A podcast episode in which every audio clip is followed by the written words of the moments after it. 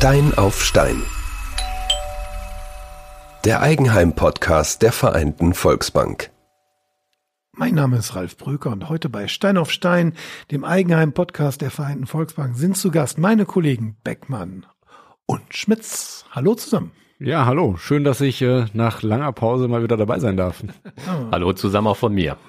Ja, was ist in dieser langen Pause denn passiert, lieber Patrick? Ähm, wir haben unter anderem ganz intensiv über das Thema zufrieden leben gesprochen in den letzten Folgen, haben da auch mal geguckt, was sich so tut, an, eventuell an Herausforderungen und Problemen und haben dabei auch über Lösungen gesprochen. Heute würde ich ganz gerne mal darüber sprechen, was sich denn insgesamt auch so an positiven Dingen getan hat, äh, wenn es um das Thema Baufinanzierung geht.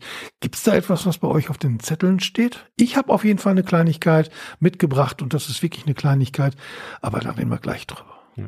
ja, du sagst es schon. Also die, ja, die letzten Monate, ja, schon nahezu das letzte Jahr, anderthalb Jahre, äh, waren ja am Immobilienmarkt so ein bisschen, ja, vielleicht von einer gewissen Trauer gesegnet, will ich es mal so, ne, äh, so sagen. Ja, es war nicht alles äh, von so guter Stimmung geprägt einfach. Äh, die Zinsen sind wahnsinnig gestiegen. Das hat natürlich Einfluss auf die Erschwinglichkeit. Ne? Ähm, für Leute platzt der Traum vielleicht. Ja, haben wir viel drüber gesprochen. Und ja, heute wollen wir einfach mal schauen, ob wir nicht irgendwo den ein oder anderen äh, Lichtblick am Horizont sehen, äh, dass wir da einfach mal drüber sprechen können. Was tut sich? Äh, welche positiven Signale gibt es vielleicht auch? Genau. Kollege Beckmann, Sie bringen ja aus dem Markt in Bottrop da auch so die ein oder andere Information mit an dieser Stelle. Ich habe zum Beispiel gehört, dass so die Verhandlungsspielräume bei Immobilien sich deutlich verbessert haben. Können Sie das bestätigen? Das kann ich auf jeden Fall bestätigen. Ähm, merkt man jetzt, ich sag mal wirklich im Jahresverlauf äh, deutlich. Ich sag mal gerade bei in Anführungszeichen gebrauchten Immobilien, die vielleicht noch Sanierungsbedarf haben oder mehr Sanierungsbedarf haben, da ist die, die Preisverhandlungsgrenzen sind da schon enorm. Das heißt, man kann da auch mal in so ein offenes Gespräch gehen und muss nicht mit der äh, mit dem Blick auf die Uhr schauen, dass man auch tatsächlich möglichst zügig ein Angebot macht, äh, das dann auch wahrscheinlich äh, ja, sag ich mal, wo man mit Kopfschütteln rechnen muss und der Anbieter dann sagt, das ist mir immer noch zu wenig, da muss noch mehr kommen. Nee, die Zeit, die Zeit ist wirklich vorbei. Also nicht nur die, die, äh, der Preisverhandlungsspielraum ist gegeben, sondern auch der zeitliche Raum. Also der ähm, Interessent muss sich nicht sofort entscheiden. Der hat wirklich jetzt mittlerweile auch Zeit, noch den Handwerker dazu zu ziehen, wo es äh, gefühlt auch wieder mehr Spielräume gibt, äh, mehr Handwerker schnell verfügbar sind. Das ist ja mal eine gute Nachricht. Also vor anderthalb Jahren, weiß ich noch, war das definitiv anders, aber vor anderthalb Jahren gab es ja auch kaum Immobilien, ne? also auf dem Markt. Ja, genau, das ist so. Und inzwischen äh, stellt man auch fest, dass also, wenn man jetzt mal äh, den Vergleich zu vor zwei Jahren noch zieht, dass da die Immobilienportale also wieder besser gefüllt sind auf jeden Fall. Und äh, ich kann das, was der Christoph Beckmann gerade gesagt hat, auch wirklich ähm, bestätigen, dass man sich da die Zeit für die Entscheidung und äh, die Zeit für Verhandlungen dann auch nehmen sollte und auch äh, den Mut aufbringen sollte, ähm, über den Preis zu verhandeln. Natürlich läuft man immer ein Stück weit Gefahr, wenn viele Bewerber um Objekt dann da sind, dass man das Rennen dann am Ende verliert. Die Gefahr ist da, aber man sollte die Chancen am Markt jetzt auch nutzen aus meiner Sicht und da wirklich auch äh, mit ähm, einem guten Selbstbewusstsein daran zu gehen und mit einer realistischen Einschätzung daran zu gehen und auch über den Preis zu sprechen. Die Zeit ist da und teilweise fehlt bei den Verkäufern noch so ein bisschen die Einsicht, aber die kommt dann im Zeitverlauf sicherlich. Ist es denn wirklich noch ein Rennen um die Immobilien oder nur bei ganz ausgesuchten Stücken? Also wir haben ja gerade davon gesprochen, gerade so sanierungsbedürftige Immobilien, da ist durchaus nicht nur, nicht nur eine gewisse Zahl da, sondern auch eine bestimmter Verhandlungsspielraum. Ist es noch ein Rennen? Es ist ein Rennen, aber eher im Schneckentempo. Also es gibt mit Sicherheit, mit Sicherheit noch genug Interessenten. Aber jeder lässt sich auch Zeit gefühlt. Ne? Also es ist wirklich so, der Makler, wenn einer dabei ist, der, der hat auch nicht mehr den, den Druck und setzt halt die Pistole auf die Brust, ne? kommt schnell mit der Entscheidung rüber, macht auch mal einen zweiten oder dritten Termin halt auch für die Besichtigung. Also rennen schon, weil Interessenten sind immer noch da. Mhm. Aber das Tempo hat nachgelassen.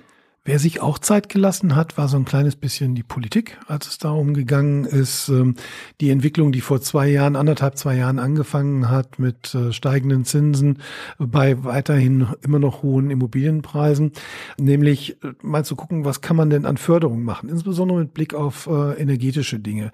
Da hat sich aber jetzt auch in den letzten Wochen und Monaten einiges Positives getan. Mhm. Zumindest ähm, ist erkennbar, dass die Politik den Handlungsbedarf auch erkannt hat an der Stelle. Es ist einfach so, natürlich wurden wir, ähm, da kann man der Politik auch meiner Meinung nach gar keinen Vorwurf machen, wurden wir natürlich alle von dem wahnsinnigen Zinsanstieg, vor allem in der Geschwindigkeit, wurden wir alle ein Stück weit überrannt in der Folge dann auch die, oder beziehungsweise erstmal ähm, Auslöser für den Zinsanstieg war natürlich die, die rasante Entwicklung der Inflationsrate. Und es sind ja Baustellen an diversen Stellen entstanden einfach. Und äh, dementsprechend, ja, dauert es halt eine gewisse Zeit, bis dieser Handlungsdruck dann auch in der Politik angekommen ist und dann zu konkreten Maßnahmen führt.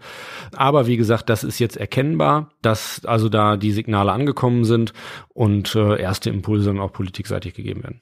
Manchmal sogar im Kleinen. Ne? Also Balkonkraftwerke ist so ein klassisches Thema in vielen Zeitungen, in vielen Magazinen äh, präsent, obwohl es ja wirklich nur um einen ganz kleinen Anteil an der Energiewende geht, vielleicht sogar eher ein emotionaler Anteil.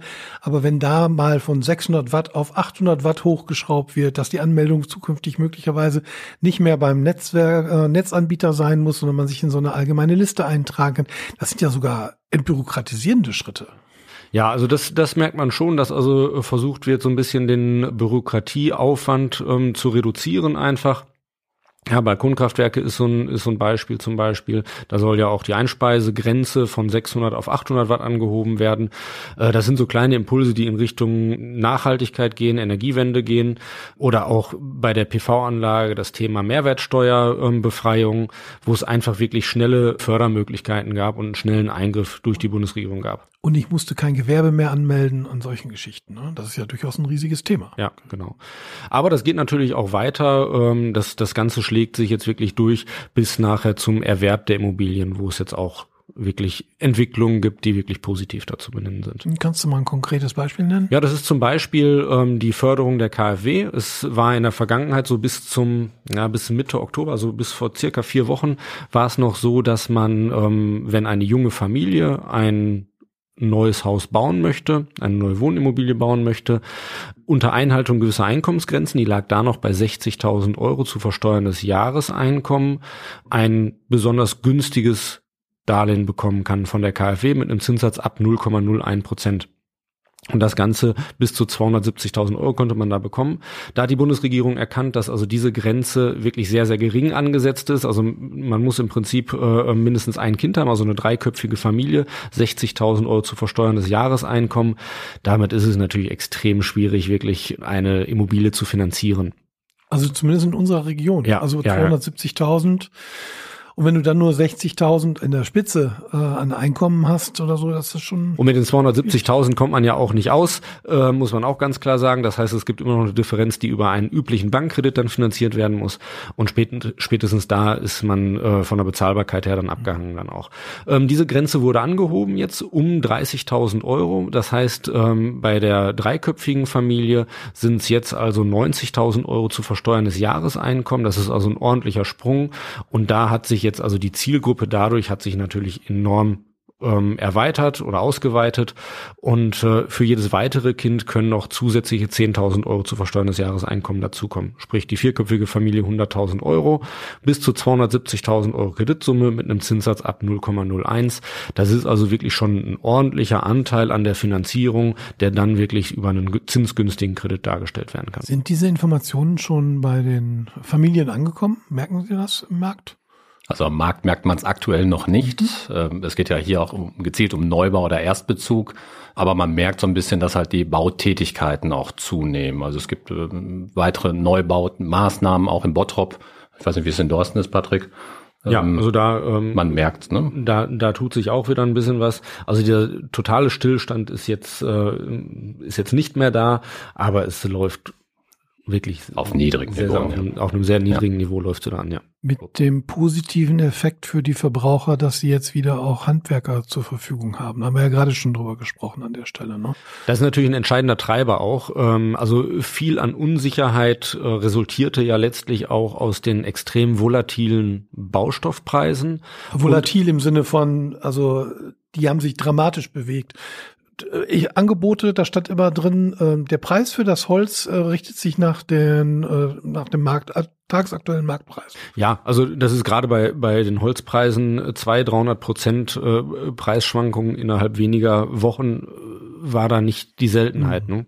Und ähm, das hat sich natürlich jetzt wieder deutlich verfestigt, beziehungsweise also das ist wieder stabiler geworden ähm, und die Verfügbarkeit von Handwerkern ist jetzt auch wieder deutlich besser gegeben. Mhm. Ist gut für uns. Wir wollen unsere Küche modernisieren. Da ist ein Durchbruch fällig. Da muss ein Stahlträger eingebaut werden an der Stelle. Wir haben tatsächlich einen Statiker gekriegt, relativ kurzfristig. Wir kriegen relativ kurzfristig einen Handwerker, der das alles machen möchte. Also das ist schon eine ganz gute Sache. Die Küchenbauer hatten, glaube ich, nie eine große problematische Phase an der Stelle in den letzten Jahren. Also das ist dann eher so der Engpass. Ja, ja klar.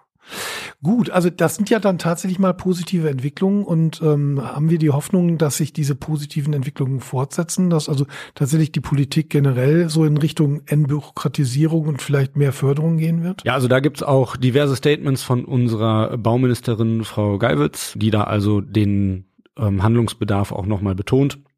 Und dementsprechend können wir davon ausgehen, dass auch so was äh, steuerliche Erleichterungen angeht, äh, insbesondere im Bereich äh, der, der Investoren, also Investoren für Mehrfamilienhäuser, für Mietobjekte, dass die da also auch nochmal zusätzlichen Anreiz bekommen durch steuerliche Erleichterungen. Ist das ein Rat jetzt abzuwarten oder ist das eher so ein Hinweis darauf, es tut sich was, sieht mal zu, dass ihr euch jetzt wieder mit der Thematik beschäftigt? Ja, also der Rat abzuwarten ist immer mit Vorsicht zu genießen, weil ich muss ja als äh, Immobilieninteressent, äh, darf ich ja nicht davon ausgehen, dass in dem Moment, wo die Rahmenbedingungen perfekt sind, auch die perfekte Immobilie für mich dann wartet. Dementsprechend sage ich, im Endeffekt muss immer, weil es wirklich eine Entscheidung fürs Leben ist, muss immer der Anspruch an die Immobilie, der muss erfüllt werden. Und wenn ich da gerade was Passendes habe, bin ich der Meinung, sollte man nicht darauf warten, dass dann die weiteren Rahmenbedingungen optimal sind wir werden, was das Zinsniveau angeht, äh, so schnell nicht wieder auf das Niveau wie vor zwei Jahren zurückkommen. Dementsprechend kann man mit dem Blick in den Rückspiegel, kann man gar nicht von optimalen Rahmenbedingungen sprechen.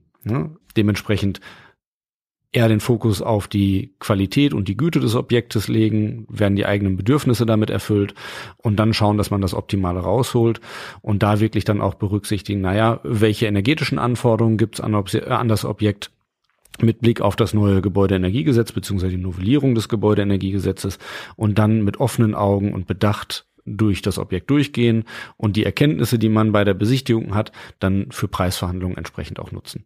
Meine Erkenntnis aus diesem Podcast ist auf jeden Fall, dass die Stimmungslage bei uns deutlich gestiegen ist, sage ich ganz offen. Wie sieht's am Markt aus? Stimmung bei den Leuten? Stimmung bei den Leuten ist, ist, ist gut, ist besser sag ich mal. Ist besser ne? also geworden. Im Vergleich ist, zu anderthalb Jahren oder so. Genau, man steckt, also viele stecken nicht den Kopf in den Sand. Also was ich auch immer empfehle, was wir gerade, was gerade der Patrick angesprochen hatte, den Leuten auch viele Objekte zu besichtigen, halt nicht aufzuhören, einfach um, um Bilder oder halt, äh, ja, ich sag mal wirklich das, das optimale äh, Objekt auch zu finden und dann halt ein Gespräch mit uns, äh, wie die Finanzierung dann, dann ausschaut. Genau. Nicht den Kopf in den Sand, sondern das Geld in die Steine stecken. Das wäre ja tatsächlich mal so ein Bild, oder? Ähm, ja, und das, das, das macht Sinn. Da sind wir vielleicht so bei dieser, grundsätzlich bei der Sinnfrage, soll ich mir ein Objekt kaufen oder nicht? Ist Mieten vielleicht doch die bessere Alternative? Ja, und das ist, das ist die große Frage. Natürlich kann man die äh, fallabschließend nicht pauschal für jeden beantworten. Nichtsdestotrotz sollte man wirklich berücksichtigen, das, was wir zwischenzeitlich schon mal gesagt haben. Durch die Knappheit des Wohnraums wird es aller Voraussicht so sein, dass die Entwicklung der Mietpreise weiter nach oben gehen wird. Das stellen wir jetzt schon fest, dass die Mietpreise also deutlich gestiegen sind und der Trend wird sich meiner Meinung nach auch eine ganze Zeit so fortsetzen. Und äh, dementsprechend habe ich natürlich durch Wohneigentum, was ich besitze, habe ich da ein Stück weit einen Inflationsschutz, äh, wo ich mir heute einfach überlegen sollte, naja, ist mir das das auch wert? Wie ent, ist meine Erwartungshaltung an die Zukunft und wie kann ich irgendwo der inflationären Entwicklung da auch entgegenwirken und einen gewissen Inflationsschutz für mich betreiben und mich auch einfach in meiner eigenen Immobilie so ein bisschen selbst verwirklichen und für den entsprechenden Wohlfühlfaktor auch sorgen, was ich anders darstellen kann als in einer Mietwohnung beispielsweise. Absolut, ne? klar, der nüchterne Zahlenmensch, der Analytiker, der will in erster Linie ein preiswertes Dach über dem Kopf haben, aber derjenige, der sich zu Hause wohlfühlen möchte, der sein Leben gestalten möchte, der legt ja auch einen großen Wert darauf, dass die Umgebung, in der man viel Zeit verbringt, dass die so gestaltet ist, dass man da wirklich ein echtes Zuhause hat an der Stelle. Ich glaube, das treibt auch die meisten Leute an, die bei Ihnen, Herr Beckmann, nachfragen, wenn es dann um die Baufinanzierung geht, oder? Das stimmt, das stimmt. Das ist immer noch, sag ich mal, Verbesserung der Wohnqualität steht immer im Vordergrund und das lässt sich der ein oder andere Kunde natürlich auch mehr Geld kosten als jetzt die, die Miete, die ehemalige Miete. Und die Möglichkeiten dafür sind gestiegen, wie wir gerade festgestellt haben. Vielen Dank in die Runde. Danke auch. Sehr gerne. Danke. Bis zum nächsten Mal. Bis dann. Eine Produktion der Graukaue.